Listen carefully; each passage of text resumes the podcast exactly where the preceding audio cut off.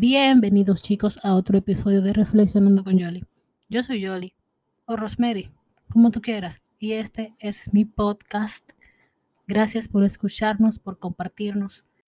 Cada escucha, cada like y cada vez que le dan a compartir es un granito de arena que nos ayuda a crecer cada día más. Recuerden que este proyecto es de ustedes y solo con ustedes vamos a seguir creciendo. Recuerden acceder a nuestro Instagram, reflexionando con Yoli, rayita abajo. También puedes encontrarnos en Patreon y suscribirte por el módico precio que tú prefieras.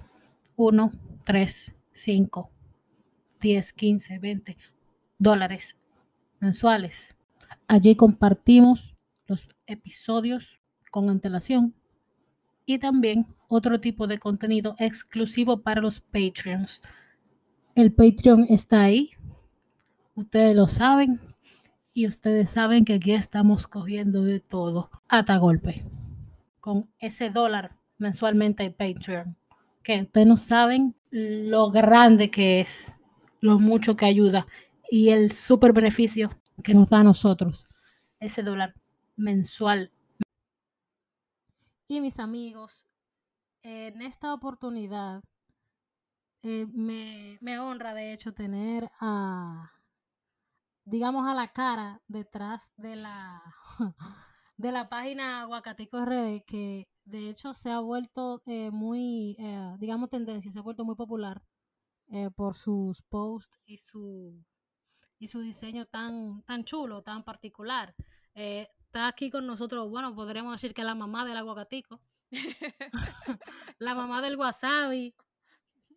Eh, entonces, Lidia, Lidia Valdés. Exactamente. Hola, ¿qué tal? Gracias por invitarme, Rosemary.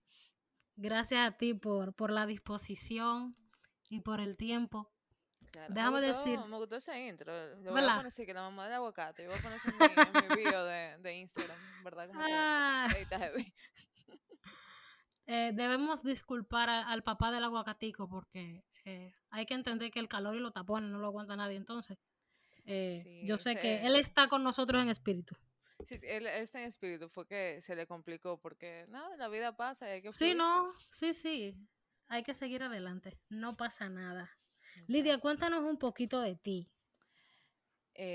bueno, a mí me gusta decir como la misma eh, el mismo, la misma descripción que yo hago de mí en, en Twitter y en Instagram. Básicamente yo soy una persona con un look medio asiático que me gusta mucho todo lo que tenga que ver con geek, cultura pop, el humor, y soy sumamente sarcástica. Yo soy la personificación de, de Daria, para los que se acuerdan de esa serie de MTV. Eh, bueno, yo soy una de las humanas, uno de los humanos detrás de Aguacatico, eh, nosotros empezamos esta cuenta en 2018, ya vamos para tres años en este relajo, eh, literalmente un relajo. y, nada, eh, ¿qué más te puedo decir? Yo creo que hasta ahí está bien. Y en el camino nos vamos viendo. Nítido, está bien. Entonces, en 2018, ¿pero qué los motiva a, a, a, a sacar aguacatico? Si tú supieras que Aguacatico nació en una libreta. Yo, yo suelo, a mí siempre me gustó dibujar desde, desde niña y me fui también como por esa área profesional al final de diseño gráfico también.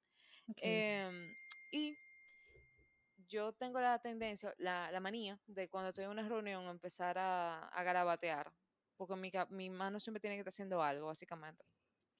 Y yo empecé a dibujar una caricatura de un aguacate feliz y y ahí el aguacate como que un día yo le puse un diálogo, un día le hmm. pusimos un nombre, un día le pusimos una carita.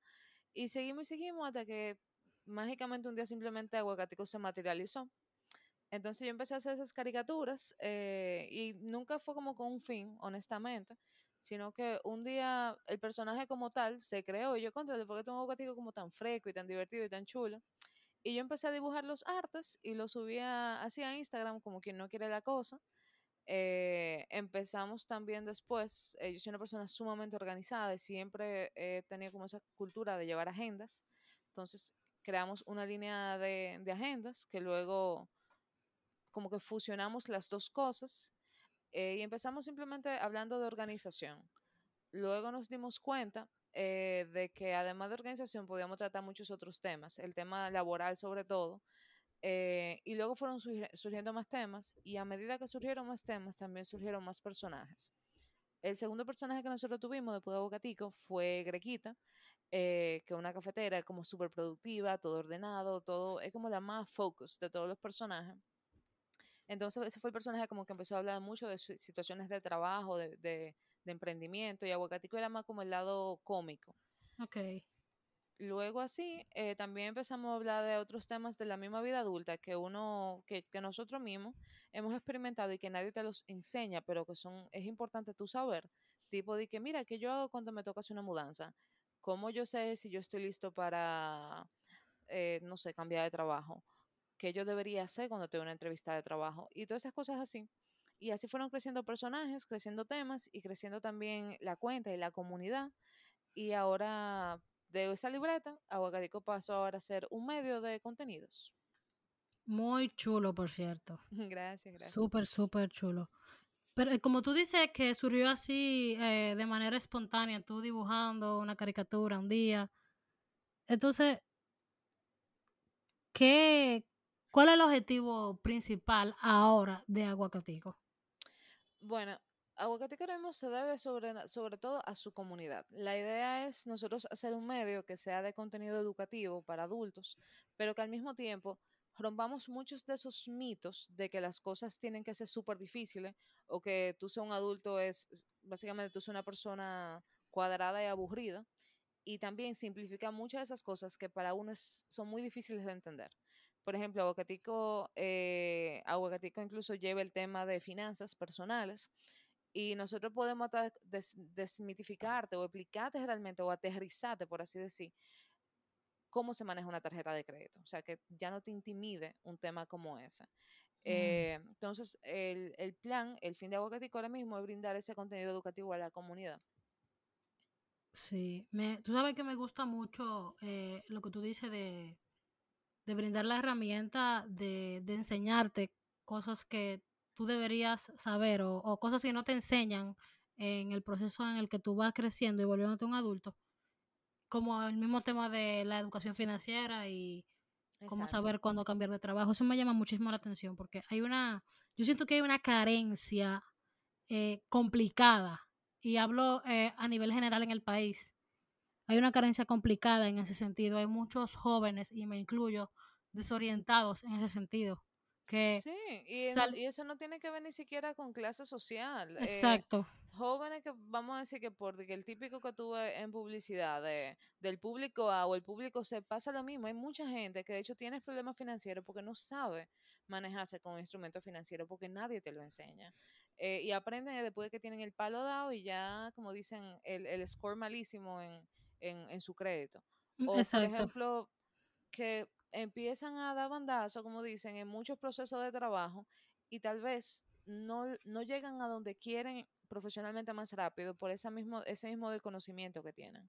Correcto. Y eso no es, esas no son cosas que uno aprende debajo del ala de papi y mami, ni mm, tampoco, y difícilmente papi y mami, papi mami te lo enseñen.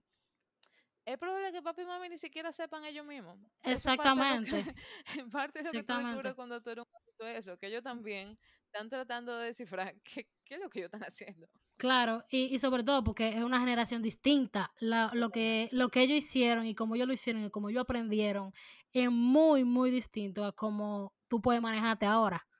No, es que incluso fíjate, la, y eso también yo diría que parte de lo que nos inspira a nosotros, de eh, la misma, el mismo diálogo que surge entre los padres de uno y esa otra generación, que muchas veces no nos entiende a nosotros los millennials y generación Z. Correcto. Porque, por ejemplo, mis padres, eh, mi madre ya con 30 años era dueña de una casa, eh, tenía una hija, tenía una posición ejecutiva, y eso no necesariamente es lo mismo que tengo yo. Incluso era un momento financiero en el que siempre era una buena idea tú comprar un carro y comprar una casa. Y ya Santo Domingo, por ejemplo, tú no necesariamente tienes que tener un vehículo y que tu trabajo. Y que no necesariamente lo que tu mamá tenía, no necesariamente lo que tú quieres en este momento, quizás en la misma edad que ella tenía. También, haya, haya prioridades diferentes. totalmente. Claro, al final eh, todo tiene mucho que ver con la, con las circunstancias. Exacto, sí. sí, Mucho de las prioridades también tienen que ver mucho con las circunstancias, además de que por lo mismo que uno vive como generación, también hay, hay elementos de, de lo que tú, de tus ambiciones y tus prioridades que, que van a, que van a cambiar. Por ejemplo, eh, recordemos que, al menos en República Dominicana, ¿verdad? Eh, nuestros padres, dependiendo de la edad que tú tengas, eh, so- son una generación que pudo que haya vivido los últimos rastros de, la, de esa dictadura de Trujillo, eh, de el- toda la inestabilidad política que se vivió entre los años 70 y los años 80, correcto. eh, además de varias crisis económicas, en la, la crisis de los años 80, la crisis de, de los principios de 2000 también. Entonces, esas son cosas que te, que te cambian y que te impactan.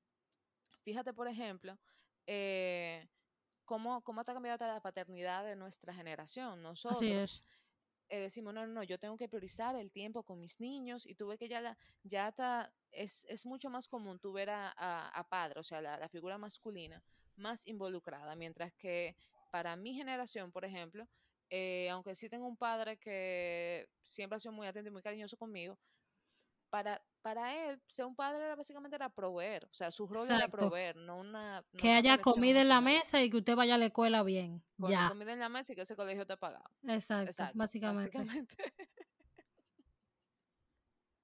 Eso es. Y por eso te digo que al fin y al cabo eh, va a depender mucho de las circunstancias y en este caso va a depender muchísimo de la generación. Exactamente.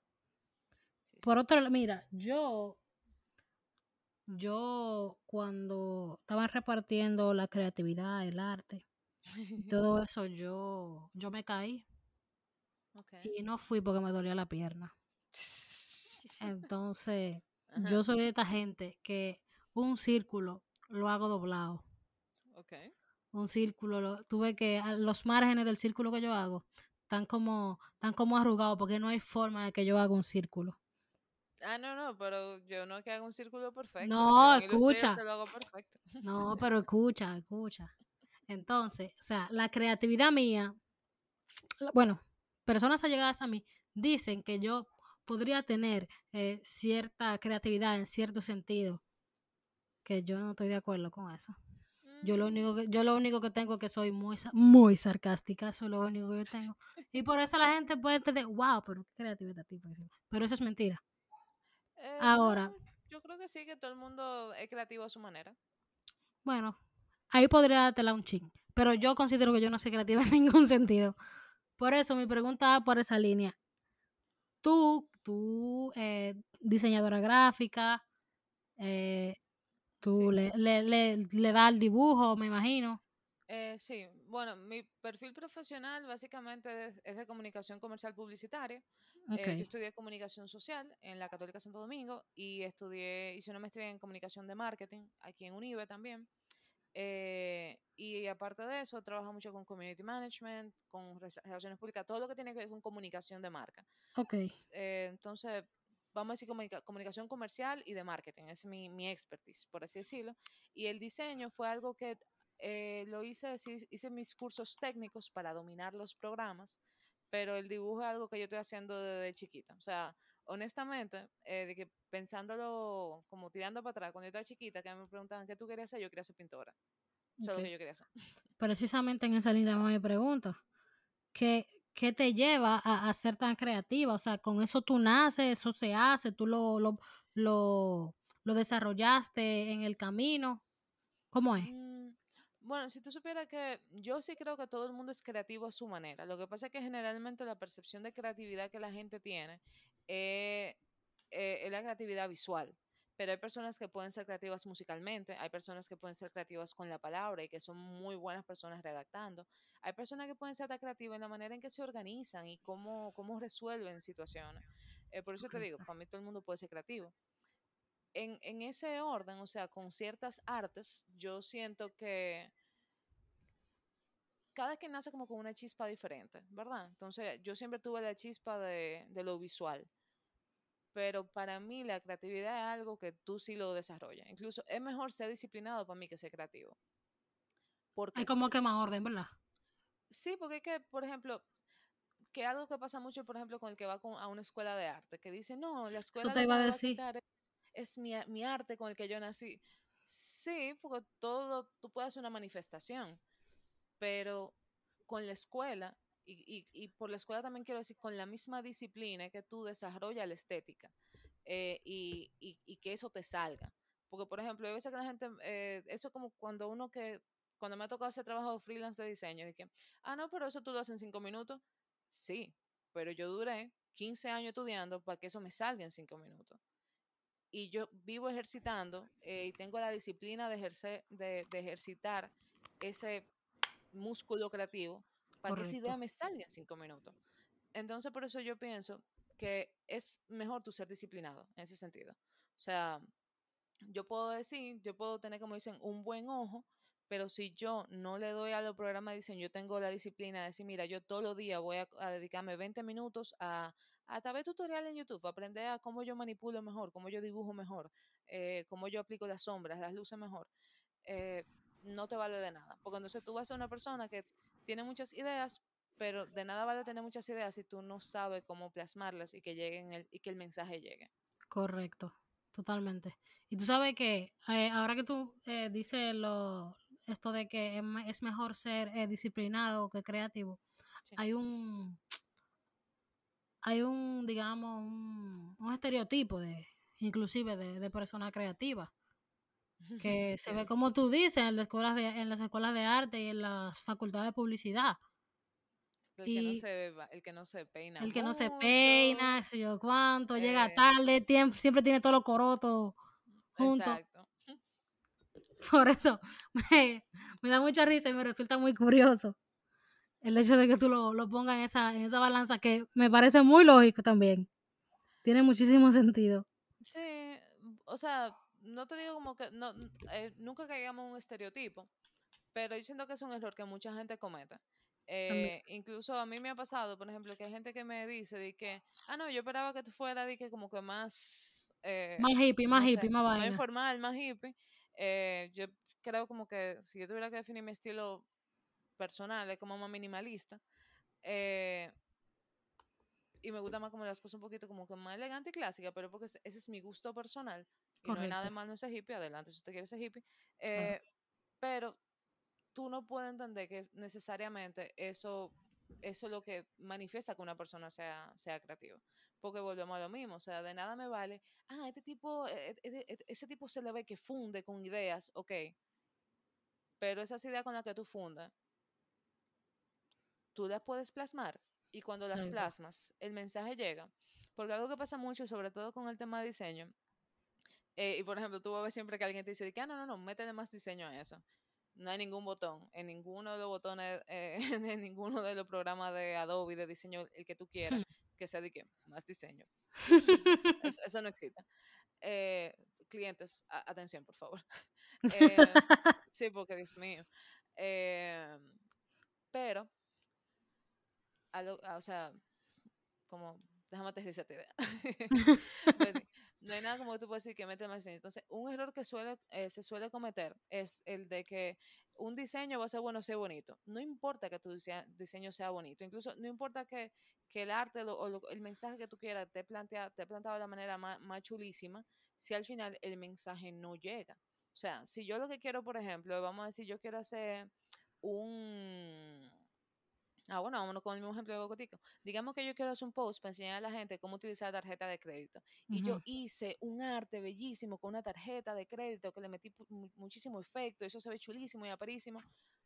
Pero la gente no captó el mensaje, nada más se quedó de que, ay, qué bonito como quedó dibujada la tarjeta de crédito. Sí, muchos colores, y mira el aguacate y no sé cuánto. Y el mensaje no llegó, yo no hice nada. O sea, un diseño bueno va a ser al final de que tú tengas un balance entre lo estético eh, y, y- y la finalidad y el objetivo. O sea, que, que eso esté, que, que esté balanceado. Yo diría eh, un balance entre lo estético, lo funcional eh, y hasta los símbolos que tú, que, tú, que tú utilices. O sea, que el mensaje llegue. Para mí eso es lo que realmente eh, lo logra. Y es muy cierto, realmente. No te sirve de nada tener un arte o, o tener muchas cosas eh, pla- plasmadas en una imagen, si al final nada de lo que se supone que tú quieres decir, eh, la otra persona lo interpreta. Exacto. Incluso yo recuerdo que una vez, eh, Víctor, mi contraparte aquí en Aguacatico, eh, de hecho una vez me dijo, y me, ah, o sea, eso a mí nunca se me ha olvidado, lo difícil que es hacer una canción simple. Porque algo que pasa, por ejemplo, mucho con los músicos, que, que tú ves que cuando tú tienes, como dicen, tu, tu arte y que tú eres un, un, un maestro de, de cierto instrumento musical, hay canciones que, que ellos le meten tantos arreglos que al final como que no, no armonizan, porque tú, tú lo que ves que quieren como tirar, que mira todo lo que yo puedo hacer, ¿verdad? Pero hacer una canción simple que, y que esa canción la gente eh, la, la adopte y, y la entienda fácilmente, aunque, aunque, no, aunque no tenga tantos instrumentos, es bastante difícil, porque también hay, hay- hay- hasta se mete un tema del ego que uno tiene como artista Y la forzan, la forzan feísimo. y la forzan horrible y tú ves que la canción no gusta, entonces al final eh, es lo mismo que, por ejemplo, tuve muchísima gente que viven frustrados eh, con que no, porque mira, y, y critican y critican y critican, pero nunca hacen. Así mismo. Que son unos genios y son súper creativos y son los que más critican, pero ¿dónde está tu trabajo? ¿Qué estás Hazlo tú. Los Exacto, resultados, los resultados. Porque al fin y al cabo, y yo no voy a ser, eh, no, no voy a ser absolu- absolutista, pero hay una parte de la vida que es resultados. Exacto. Eh, Sí, eso es. Al final eh, hay una, no me acuerdo bien quién fue que la dijo, pero en inglés dice all the woulda, coulda, shouldas uh, playing in the sun. Eh, es básicamente como todos los eh, debí, pude, yo hubiera eh, jugando. Al final todas esas frases se ocultan en un, se ocultan cuando ven la presencia de un yo hice. O sea, Exactamente. al final no, no importa lo que tú pensaste o lo que a ti se te ocurrió, lo que tú hiciste. Si tú no lo hiciste, pss, nada, pues ahí quédate. Exactamente. Y ven acá, eh, Lidia, en este punto, que la comunidad de Aguacatico es, eh, digamos, considerablemente acogedora y, y sustanciosa. Sí, es que imagínate, la, la mayoría de que llega a aguacatico le gusta el aguacate o le gusta el café. Y la gente que le gusta el aguacate, el que come aguacate no, Eh, no yo no confío, yo, yo no confío mucho en la gente que no come aguacate, ¿oíste? Eh, nosotros entendemos que se necesitan esas personas porque así hay más aguacate para los que sí comemos aguacate. Eso le digo yo, eso no, digo pero yo. tú sabes, le, le damos su seguimiento para Si no, no, hay que tenerle el ojo Claro, puesto a esa claro, gente. Tú exacto. sabes que yo peleé los otros días con una caja de aguacate, la semana pasada. Con una caja de aguacate yo peleé la semana pasada. Ok, espérate, Porque o sea, literalmente nos fajamos porque, eh, porque yo estaba esperando que se maduraran. Y Oh, se supone que lo traen el domingo. Ya el miércoles ellos tienen que estar maduros, por lo menos el 95% de la caja tiene que estar maduro. mm, depende Era jueves, era jueves, no, estaba, estaba afuera en la, en la meseta. O Oh, sea, ellos cogían aire, ellos se tenían que madurar de una vez. Era jueves y todavía no se van, no se guacu- a, a- a- cosas maduradas. Yo estaba aburrida. En la semana de las cinco aguacate. Se, se maduraron todos juntos, así le di de model cuando se maduraron toditos. No, lo que tenía que hacer era poner una parte en la nevera. eh, porque también, o sea, no está, es moralmente incorrecto que tú dejes que se dañen los aguacates. Entonces, en, cuando eso, eso te vuelve a pasar, Es que moralmente incorrecto. Claro, eso, eso no está bien. Eso no está bien. Puede ser mejor. Eh, pero tú puedes, por ejemplo, si tú tienes, digamos, seis aguacates, entonces tú sabes que tú no te vas a comer seis aguacates de una sola sentada. eh, no que yo te juzgaría si tú lo haces, de hecho yo como que lo entiendo. pero, Claro. eh, tú sabes, si tú tienes seis y solamente te vas a comer tres, pon esos otros tres en la nevera, deja que se conserven o regálaselo a otra gente, porque una ventaja del que come aguacate es que el aguacate como que vuelve. Es como que se eh, es, es, es el favor que vuelve. Cuando tú compartes sí, sí. aguacate, a ti te brindan también. Sí, sí. Lo digo por experiencia. Es como que tú lo pretas, pero tú realmente no lo pretas. Exacto, como que you paid forward. Eh, Ajá. tú eventualmente lo, recibes el aguacate en tu vida. Es como, es como la cadena de favores. Sí. Ve acá, eh, Aguacatico es tu trabajo eh, formal, eh, principal, o Aguacatico eh, sigue siendo un hobby. Eh, Tú sabes que dicen que es bueno tú encontrar un hobby al que tú eventualmente puedas sacarle dinero. Totalmente. realmente no, aguacatico no es mi trabajo formal eh, todavía, eh, todavía no estamos ahí, ojalá que un día así ya yo pueda decir, mira, yo me digo completamente aguacatico. Eh, aparte de Aguacatico, yo también eh, tengo un trabajo formal, el, el clásico de 8 a 5, eh, donde trabajo en una oficina de relaciones públicas.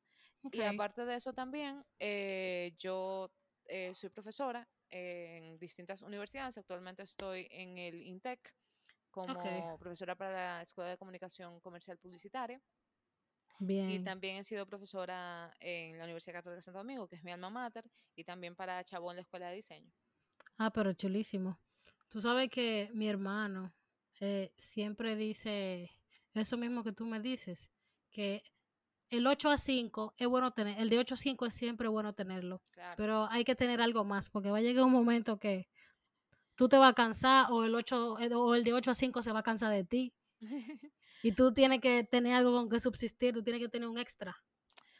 Sí, ese, ese es un tema del emprendimiento, porque mira, eh, hasta que tú no puedes tener una base sólida, eh, que tú puedes decir, mira, ya yo puedo, como dicen, cumplir con mi tasa de apalancamiento, o sea, que con, con esto yo, ya yo puedo al menos cubrir como de que las necesidades principales. No es bueno que tú renuncies de tu trabajo, No, porque claro, tú tienes de una entrada fija. O sea, al menos esa es mi, mi visión. Eh, Habrá gente que dice, no, no, no, yo me voy a arriesgar. Adelante. Yo no, yo no haría eso. Em, pero, por un lado, incluso estaba teniendo esta conversación el otro día, ahora mismo hay una moda de emprender.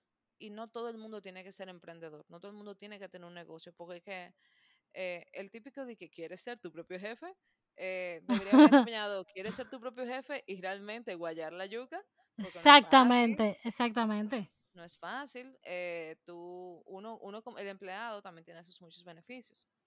Eh, pero en fin, sí, yo diría que no es bueno, al menos en una economía como la de nosotros, tú subsistir solamente de un salario. O sea, es bueno como que tú tengas siempre como un colchón en que tú recaer. Entonces, si por ejemplo, si tú tienes una habilidad, hasta algo tan simple como que, mira, eh, yo hago unos ponches de Navidad buenísimo. Y yo en Navidad hago mis ponches y con eso me gano un dinerito que lo tengo ahí ahorrado, que si cualquier cosa, fue, tengo de dónde responder. Pa'l el corre, palo, corre, pa'l corre, corre, como dice mami. exacto, por el palo del mes. Pues siempre un No, palo. sí, sí, sí. Y, y mira, no solo es eh, que, que si tú eh, puedes tener algo extra aparte del 8 a 5, o no solo aferrarte al 8 a 5, o no solo, yo diría que tampoco aferrarte solamente al emprendimiento, porque También, mira la pandemia, por ejemplo. sí. Sí, pues eh, la pandemia nos enseñó varias cosas. Por un lado, que un negocio tiene que estar dispuesto a pivotear, o sea, tal vez tú tienes que cambiar la naturaleza de tu negocio. A mí me gusta mucho, por ejemplo, el concepto de que yo estaba viendo de, creo que fresas Ariyama, creo que se llama, que ellos producían fresas, las fresas, eh, la cosecha sí va a perder porque dada la situación. Entonces, ¿qué no inventamos? Vamos a inventar un tour. Vamos a inventar un tour, entonces aquí la Ah, venga ese es el cosa, es el cosa en Constanza, ¿verdad? Exacto. Vamos a inventar un tour, que la gente venga, visite, mira, tú tienes la experiencia, tú, eh, tú cosechas tu fresa, tú te la, la compras, tú te la llevas, eh, o incluso descubrimos, mira, tal vez mi negocio ya no tiene ni siquiera que tener un local. Yo puedo realmente trabajar y trabajo mejor así en modo takeout y que la gente venga y se lleve la comida. O la gente se suscribe a la comida que yo hago y tú sabes que de lunes a viernes tu desayuno, comida y cena viene de aquí. Exacto. Entonces, tú tienes que tener esa flexibilidad, pero también eh, yo creo que ahí viene la importancia de los ahorros. Uno tiene que tener un fondo de emergencia, que lamentablemente eh, mucha gente no tiene esa cultura de ahorro aquí. Sí. Eh, Por el mismo tema de la desorganización. Exacto. Eh, como dice Wasabi, uno tiene que arroparse hasta donde le da la sábana. Sabio, wasabi, sabio. Sabio Wasabi. Pero incluso no hay que arroparse hasta donde le da la sábana con el 100% de la sábana. Yo recomiendo siempre que la gente ahorre al menos el 10% de sus ingresos. Porque es que, repito, todo puede pasar y todo puede cambiar en un segundo. Tú no sabes, Dios te libre, pero que, qué sé yo, tú tienes un accidente o tú te enfermas y hay que resolver. Entonces, más que nada, uno tiene que tener un fondo de emergencia. Así Eh, es. y cada quien define como su fondo de emergencia. Tal vez tu fondo de emergencia puede ser eh, suficiente para tú sobrevivir durante tres meses si te quedas sin empleo, o suficiente para tú sobrevivir un año, todo depende de, de tu situación. Pero yo creo que es importante que la gente aprenda a ahorrar, aunque sea el 10% de su salario. Si tú te ganas 10 mil pesos todos los meses, esos mil pesos, imagínate que tú te ganas 9 mil. Esos mil pesos tú lo vas metiendo ahí y lo vas guardando, porque atento al chiste, en un año ya tú vas a tener lo mismo que tú ganas mes. Claro. Y para algo te va a servir. Mucho o Oh, poco, para algo te va a servir. Para algo te va a servir. Sabes que hay una maña. lo- los carros tienen una maña de dar un golpe. A veces. Sí, en una no etapa del año. Es como un sensor. No, no, no, y no tiene que ser etapa de año, Es como un sensor que desde que ellos dicen, no, espérate, espérate, pero él cobró, ella cobró. Todo está muy bien. Vamos a sorprenderla. Y, ese es bonito, ese es bonito. Ay, qué bueno que ese bonito está, porque mira, eh, la transmisión. Y comienza, y comienza a toser el carro. no, tú sabes. sí, eso es, eso es como, yo no sé, honestamente, yo no sé en qué viene eso. Es difícil. Eh, y mira que a mí no me, a mí no me ha tocado, pero yo sé que es difícil. A mí sí me ha tocado varias veces. Eh, cuando yo tuve mi primer carro, mi papá de una vez me dijo, mira, el que tiene carro tiene que tener eh, X cantidad en, esa, en ese momento. Él me dijo, tiene que tener siempre entre 10 a 20 mil pesos ahorrado porque el carro siempre te puede dar un palo. Y después de que tú pruebas el dulce néctar de tú andar montado, no Ya. es verdad que tú vas a volver atrás. Mm, mm, mm, mm. Negativo. Claro. No hay forma.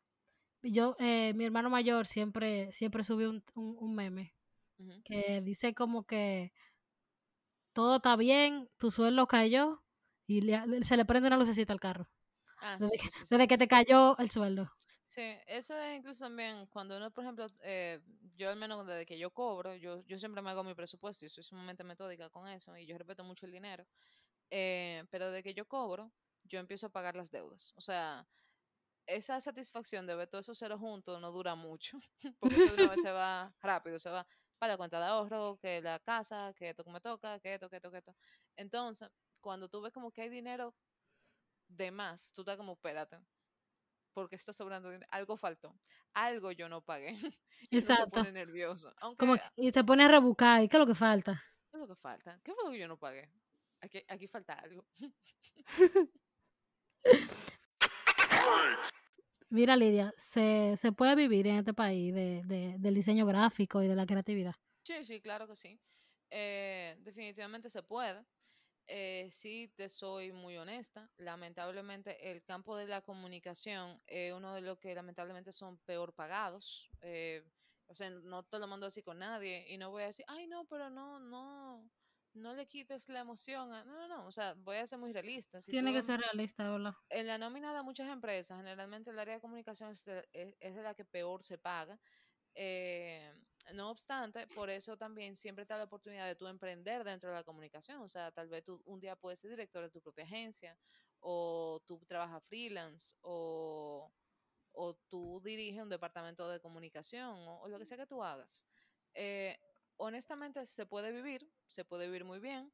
No conozco a nadie que se haga millonario de eso, a menos que obviamente ya sea como quien dice, quien li- lidera su propia compañía que, que ofrece este tipo de servicios. Em, pero lo importante es tú darte bueno en lo que tú haces, tener pasión por lo que tú haces y lo demás viene por añadidura, honestamente. Lo más sea, importante, yo diría, es si una persona está haciendo eso, es coge toda la experiencia que tú puedas, ves rellenando ese portafolio todo lo que puedas y, y dale siempre valor a tu trabajo. Porque también algo que pasa aquí es que nosotros solemos prostituir mucho el servicio de comunicación. Eh, es decir, que por ejemplo, eh, gente que yo veo que dice, ah, sí, eh, aquí e- eso, ese diseño me lo hace mi sobrino y eso, no, no, no, no, tenemos que empezar a estandarizar eh, los precios de, de este tipo de servicio también. Y que no todo se resuelve en Canva. Gracias. Perdón. Diablo. Me, Diablo. eh, me Diablo. Sorry. Diablo. yo me siento muy identificada. Yo siempre entro a Canva a ver algo. No, no, no, adelante. O sea, Canva es una muy buena herramienta, pero Canva no es un diseñador. Canva no lo es todo, amigos. Canva no lo es todo. Así que o sea, tienen que aprender a hacer la- las invitaciones para los cumpleaños ustedes ya. O mandarlas a hacer. A Canva un rato. Yo prefiero Canva y que no me lo manden en Word, como me han dicho. Que yo he dicho, mira, mándamelo en formato editable. Ah, te voy a mandar en Word. Ok. ¡Wow! Oh, wow. Qué difícil. Ay, wasabi. Ay, que wasabi. Esos momentos que sale wasabi, como, ay, mi madre. Ve acá, eh, eh, un, un diseñador gráfico tiene que guayar más la yuca en este país que un eh, ingeniero industrial, por ejemplo. Mm, bueno, e- ese ejemplo particular, no creo. O sea, aquí todo el mundo guaya la yuca, la- realmente. A menos que tú tengas un lindo apellido italiano que termine en I latina, aquí todo el mundo tiene que guayar la yuca, Son, realmente. son bacanos su apellido. Sí, no, esos apellidos son bacanos. ¿Sabes lo chulo que debe ser tú una que diga bienvenido al mundo, señor Bonetti, señor Vicini? Y tú dices, yes, yes. No, no, no, pero pone relajo. Y aún así, esa gente también guaya en la yuca, porque, o sea, Claro. esa empresa está ahí porque es muy trabajada. Entonces, todo el mundo tiene que guayar su yuca. Eh, eh, eso debería estar como que en un post de way. Eh, todo el mundo tiene que aprender a guayar su yuca. eh, y eso no tiene que ver necesariamente con tu campo. O sea, lo que sea que tú hagas, que tú seas ingeniero civil, que tú seas médico, que tú seas abogado, contable, todo el mundo tiene que hacerlo. Pero sí te puedo decir que el éxito profesional, eh, yo diría que es una fórmula de conjugar talento eh, y saber aprovechar las oportunidades. Porque, por ejemplo, sí, sí yo sé que mucha gente dice que, mira, eh, contacto mata currículum. Es verdad, hay, muchos hay muchos puestos que obviamente tú tienes como un espaldarazo de, de un contacto, te abre mucho la, la puerta. Pero eh, si tú eres bueno en lo que tú haces y tú desde temprano te asesora muy bien en cómo tú ir creando la carrera de tus sueños, yo sí creo que es posible.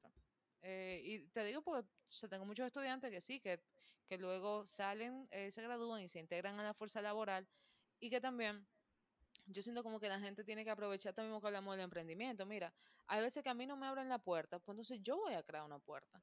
Eh, si yo no consigo trabajo en ninguna agencia, bueno, pues déjame yo empezar a hacer mi trabajo de freelance. Correcto. Eh, déjame yo tal vez empezar mi propia compañía, porque tal vez lo que pasa es que yo no estoy bien alineado a lo que se está buscando. Pero tú no puedes ser esta persona que básicamente se sientan a quejarse de que nadie le abre la puerta. Y no hacen nada para no que pase nada. lo contrario. Exacto. Yo De eso, de eso hay de mucho. gente. De eso hay mucho. Yo he Mucho. sacado a pie a mucha gente por eso mismo. Y entonces, culpan al que tiene éxito por, por, por su desgracia. No es justo. Eso no es justo. Eh, no es nada Lo que justo. pasa es que imagínate, hay- simplemente hay gente así y lamentablemente hay veces que lo mejor que tú puedes hacer por la gente así es soltar en banda, Sí. porque ni modo, o sea, eh, llega un momento que hay, hay tanto que tú puedes hacer por ayudar a encaminar a alguien y eh, como como di que lo de Adonis, de que quien- el que quiera perder su tiempo que me Que me aconseje. aconseje. Exacto, ajá. básicamente así mismo y tú no, pues, pues, pues, está bien, Rueda, Abul. mijo, y ve con Dios. rueda durísimo, roll very hard, como diría WhatsApp también. Mira, hay muchas páginas de diseño y compartiendo eh, contenido y creando contenido. ¿Qué hace especial Aguacatico?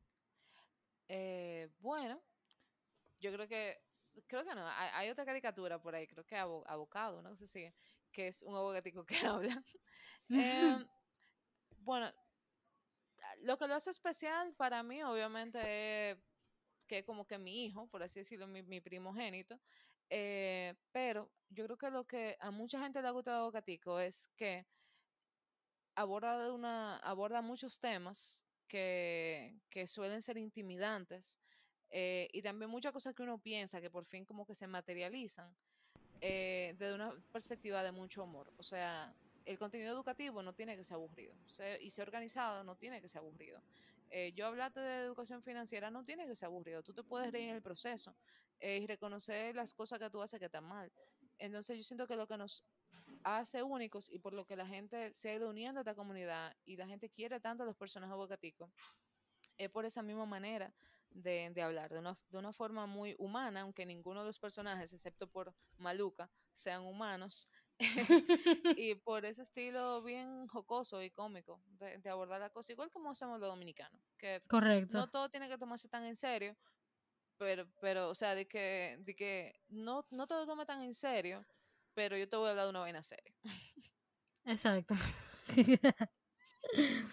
yo, yo he visto que ustedes hablan eh, temas generales que van desde el entre- entretenimiento hasta la salud mental, incluso. ¿Cómo seleccionan ustedes esos temas? Eh, bueno, eh, es un proceso, vamos a decir. Cada personaje tiene como que sus temas que son esenciales de ellos. Por ejemplo, tú ver que eh, Aguacatico, como un aguacatico curioso, le gustan de que los datos curiosos, la tecnología, como esos fun facts y de, y de ciencia, y el tema también de salud, eh, porque un superalimento también. Eh, y también aguacatico, como él es caro, obviamente el aguacate es extra, eh, él también habla de los chelitos, del dinero. Entonces wasabi, como wasabi es, es- es- es como pic- ese de que picoso pero sabroso, él tiene el tema de cultura y entretenimiento, entonces tú ves que, que wasabi te puede recomendar una película, una serie, pero también wasabi habla mucho de civismo y de esos temas que uno como que quisiera que la gente entendiera, como por ejemplo de que, de por Dios, o sea, cuando yo te digo que la fila no tiene que estar pegada uno del otro, es de verdad. O sea, recordemos lo que nos enseñaron en el colegio, un brazo de distancia. No es muy difícil. Ese es mi espacio personal. Eh, y Maluca, como esa amiga maravillosa y fabulosa que todos queremos, eh, te habla de todo ese tema de, de empoderamiento y te habla como esta amiga que te dice que, hey, date cuenta, deja de estar de pendeja, honestamente, y espabilate, aviva. Eh, yo diría que los temas, entonces, surgen por las, las mismas características de los personajes, eh, pero también por temas que son de las mismas cosas que nosotros vivimos, o sea, los humanos detrás de Aguacatico. El tema particularmente de salud mental para mí es muy importante porque nosotros, desde antes de la pandemia, pero yo siento como que ahora explotó más que nunca, además del tema del COVID, la otra pandemia es, eh, son los problemas de salud mental que vienen ahora, por el mismo aislamiento, la Totalmente, depresión, la sí. ansiedad.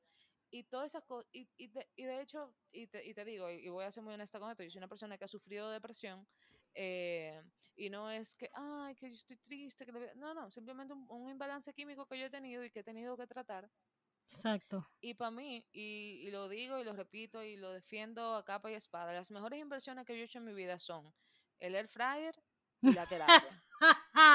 Tú no tienes ni idea, o sea, el Yo te lo creo, y la yo te terapia me ha lo creo. mantenido con vida. Yo te lo creo totalmente. Te lo creo. Sí, sí. Oye, a mitad de la pandemia yo compré mi air fryer. Y a Sí, sí. principio de este año yo empecé terapia. Sí, lo mejor que tú puedes hacer han sido dos, dos decisiones que me han cambiado la vida. De verdad. No, no, Es qué bueno, qué verdad. bueno. Sí, honestamente, mira, lo mejor que tú puedes hacer por ti mismo es ir a terapia.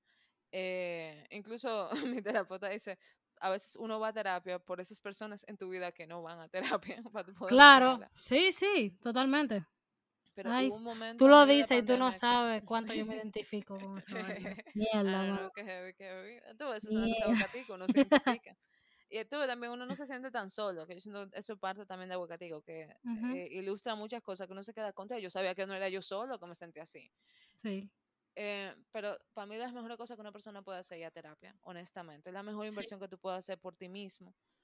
eh, porque lamentablemente todavía, todavía en nuestro país el tema de salud mental no es un tema tan reconocido. O sea, hay muchos tabúes eh, con ese tema y, e incluso también eh, yo creo que nosotros deberíamos de abogar porque, que, porque haya más cobertura eh, con los seguros médicos con el tema de salud, porque también lamentablemente es bastante cara, ¿no? Todo el mundo puede costearse un terapeuta. Es Eh, importante, y déjame interrumpirte, es importante que la comunidad y todo el que escuche esto se dé cuenta que es Lidia que está diciendo eso. Lidia, la que es eh, diseñadora gráfica, no yo, Rosemary, que soy psicóloga, no soy yo, es ella, ¿eh? para que vean que no son cuentos míos. Continúa, por favor. no, no, no. Y entonces, incluso, eh, aprovecho para hacer como este paréntesis, eh, que por ejemplo, si a veces me- hay, hay veces que personas se nos acercan de la misma comunidad y nos dicen que, mira, recomiéndame un terapeuta, eh, o me dicen, mira, yo quiero un terapeuta, pero es que en verdad el dinero no me da, tal vez son estudiantes y tú sabes que los ingresos no son muy limitados cuando uno está estudiando, que todavía no trabaja. Eh, hay muchas universidades que sí tienen centros eh, en los que tú puedes acceder a ayuda. Y, y de verdad, no tengan miedo de, de- pedir eh, ayuda, porque es que a veces puede simplemente ser muy tarde. Fíjate que, por Eh, ejemplo, esta misma sí, semana celebramos, o no, no se celebra, el día fue una 10, el día, el día 10, Exacto, se se- reconoce el Día Internacional de, la eh, prevención contra el de la suicidio. prevención contra el suicidio. Y la gente no tiene ni idea de la cantidad de personas que cometen suicidio en este país, porque está el tabú de que la gente primero lo oculta eh, por, tú sabes, por el, por el miedo al, al que dirán, y segundo, tú- o sea, aquí vivimos con muchísimos problemas de salud mental y que son generacionales, que, que lamentablemente si uno no lo para en una, en, en una de esas ramas de la generación del árbol genealógico, van a continuar afectando gente. Y Y podemos perder gente muy buena y gente muy claro, tú sabes que es lo, lo peor, que son problemas que a veces se solucionan sencillamente comunicándose, Ya lo sabes. O sea, yo con te puedo decir, comunicación y ya. Esa es una de las mejores cosas que yo aprendí honestamente en la terapia. Y repito, definitivamente terapia. Bueno, pero volviendo a, a la, la pregunta que tú me hiciste, No, nos no, espérate, no, espérate, espérate, Ah, no, no, que no, deja, eh, no, no, de tu show, lo que tú digas. antes de, antes de, antes de que volvamos atrás, eh, con eso que tú dices de la terapia, yo le voy a postear un post, valga la redundancia, que anda por ahí donde están todos los centros con, Ay, sí, sí. con terapia a bajo costo. Mira, yo debería hacer eso en aguacatico. Sí, vamos a hacer eso también aguacatico. Porque que es realmente. eh, y, y repito, eh, es, e- es muy importante que la gente sepa que, que sí hay recursos antes de que sea muy tarde. Honestamente. Exactamente. Así es. Ya ahora sí podemos volver a la pregunta. No, no. Eh, bueno, entonces sí, nosotros elegimos esos temas eh, por los mismos eh, pilares que, que van, los valores de cada uno de sus personajes, los mismos valores de nosotros, eh, pero también por las mismas cosas que nosotros vivimos y preguntas también que nos hace la comunidad. Por ejemplo, eh, un segmento que ahora nosotros queremos acá es, eh, queremos ver si hablamos un poquito más de cosas del hogar, eh, de esas cosas que nadie te enseña y cosas que, por ejemplo, que uno no sabe por qué, qué pasan. Eh, por ejemplo, el otro día en un post me llamó mucho la atención. eh, ¿De qué era que estábamos hablando? No me, no me acuerdo bien de dónde salió, pero era de que la gente que en el súper eh, parten la yuca.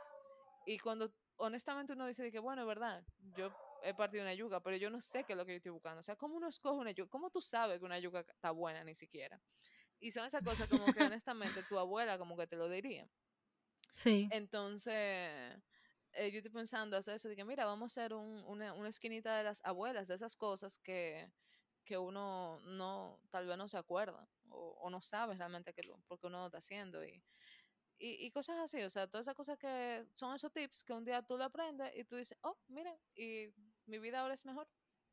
Como por ejemplo, eh, lo- el que ustedes subieron de, de- del aguacate, que, que no tenía que ver necesaria eh, precisamente con cómo seleccionar un aguacate, pero decía que el dominicano, el dominicano, ¿qué dominicano? Algo así. Sí, el que me, el meneaba el aguacate, exacto. Meneaba el aguacate para ver si sobraba por dentro, para ver si estaba bueno. Sí, pero lo que pasa es que cuando el aguacate, si un aguacate criollo eh, y te suena, significa, te, te dice dos cosas. Te dice primero que cuando lo, baja, cuando lo bajaron no estaba verde. Y segundo, también te dice que sí, que está, está, está bueno para comer. O sea, no va a estar de que seco. Exacto. Esas son informaciones valiosas, muy importantes. Esas son informaciones que son tradicionales, que fueron de boca en boca en mi familia y yo, la- y yo las tengo ahí, pero hay gente que no tuvo esa suerte. Yo Claro, tuve una bella infancia donde en mi casa había una mata de aguacates. Y... todo va cobrando sentido. todo Ay, va cobrando sentido. Yo crecí con una, infancia. yo crecí con una también. Yo sé lo que se siente. Oh, yes. Nada más faltaba una de mango y ahí sí es verdad. Ay, yo tenía cinco de mango. Wow. ¿Qué, qué infancia más bonita. Sí, sí, sí. No había cosa, no había cosa más chula que subirse en una pared a tumbar mango con una escoba. Espectacular. Wow. Sí, sí. Incluso el otro día estaba hablando conmigo de que aquí nosotros deberíamos patentizar el, el gancho que se hace para bajar mango. Que tú sabes que es Sí. un palo de coba con una misma, a veces como una percha que se hace. Y eso es perfectamente para que no se dañe la mata y que simplemente ¡pup! se caiga el fruto. Entonces, esa debería ser una patente dominicana. Tú sabes, yo iba más, yo iba más allá. Yo cogía el rastrillo que tenía mi abuela de, de, de, de- para las hojas del, de, de la grama Sí, sí. y yo, yo lo tumbaba con eso, que era más sencillo Oh. para mí. Mira, sí, también. Life hacks. Se aprende de todo. Ay, sí. Ven acá, eh, yo veo que ustedes también tienen podcast. Eh, sí, sí, nosotros tenemos. Aguacatico tiene básicamente las siguientes plataformas. Tenemos eh, nuestro blog, es aguacaticosrd.com, donde está. eh, la gente puede encontrar eh, artículos y también vincularse con el mismo contenido de las caricaturas. También tenemos la tienda virtual donde se venden los productos de Aguacatico, las agendas, las listas de tareas de vainas que hacer. Y también tenemos entonces obviamente la comunidad en Instagram, que es nuestra plataforma preferida de comunicarnos con la comunidad. Y también tenemos un podcast. El podcast está disponible en Spotify, Anchor, eh, Apple Podcasts, Google Podcasts. Y en esta temporada también estamos disponibles eh, por YouTube en video. Ya nos pueden ver en- desde la casa de Guerra Films en Guerra Films TV en YouTube. ¿Y qué los lleva al podcasting? Eh, bueno, nosotros eh, como que teníamos mucho de qué hablar y lamentablemente en un carrusel de 10 slides a veces no te da eh, el espacio para tú hablar de todo eso, ni, ni, ni tampoco las limitaciones que te da Instagram. Entonces decidimos hacer el podcast para, para extender esos contenidos y también, eh, ojo, tanto Víctor como yo, los dos somos de perfiles de comunicación, nos gusta a los dos leer mucho eh, y sabemos como mucho de, de muchas cosas, pero no, o sea, como te digo, yo no te puedo hablar de temas de salud mental porque yo no soy psicóloga. O sea, yo no estoy autorizada para hacer eso. Yo no tengo las credenciales para hacerlo. Pero entonces ahí mismo, con el podcast, nosotros podemos auxiliarnos de hacerle entrevistas a personas que sí son especialistas en ciertos temas para Correcto. que brinden su expertise. Sí, sí. Entiendo totalmente. Que de hecho, eh, eso fue otra cosa que vi, que es- los temas son bastante ligados a lo social y a la salud mental. Eh, sí, nosotros el año pasado, incluso hasta con la, la agenda eh, de nosotros cambió un poquito, la concentramos mucho en salud mental, porque vimos que eso venía. O sea, a mí me gusta mucho, a mí siempre me gusta mucho leer, eh, yo, y me gusta mucho leer artículos sobre psicología y sobre psiquiatría. Yo tal vez algún día termine estudiando psicología, no sé. Eh, pero de que la segunda pandemia que venían, eh, además del COVID, iban a ser eh, problemas de salud mental, ya sea ansiedad, depresión, y también se iban a desatar muchos muchos otros problemas de salud mental. Entonces, por eso decidimos como tratar un poquito más eso, ya que al ser un tema también como tan intimidante a veces, o sea, tú decirle a alguien de que mira terapia, la gente se asusta, o depresión se asusta. El mismo tema del suicidio es muy difícil de. O sea, que debería, debería hablarse eh, como que estamos hablando de aguacate. Exacto, así mismo como nosotros hablamos de eso de salud mental, de que sí, fíjate que tú y yo estamos hablando de esto de que terapia, pero mucha gente, y te digo incluso hasta, o sea, personas que conozco, que, ay, no, no digas eso, porque la gente va a pensar que tú estás loca. No, yo no estoy loca, yo estoy tomando las decisiones que necesito para conservar mi vida, para poder eh, funcionar de una manera saludable y, y no hacerle daño a otras personas por los problemas que yo tenga tal vez. Eh, o sea, son decisiones que son muy difíciles de tomar, pero también eh, es lo mismo que decimos, o sea, puede ser muy intimidante para mucha gente. Y ese tema de hacerlo intimidante hace que mucha gente se aleje de buscar la solución al problema. Sí. Sí, sí. Y ahí todavía hay una gran cantidad de personas escépticas en ese sentido.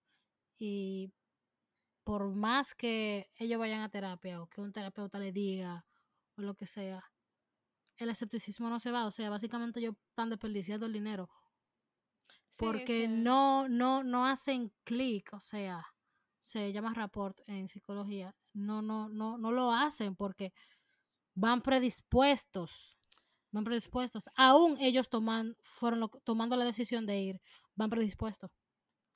Sí, sí, pues, eh, eso yo, yo, yo asumo que sí. Eh, ese no es mi caso, pero sí asumo que también hay un tema de, de actitud y de disposición, realmente. Sí, Pero sí. yo creo que eso se logra, lo único es que obviamente en algunas personas va a ser más difícil que otras. porque- claro, porque la resistencia va a depender mucho de ti y de lo que tú quieras lograr, de si tú estás dispuesto a, a realmente a trabajarlo.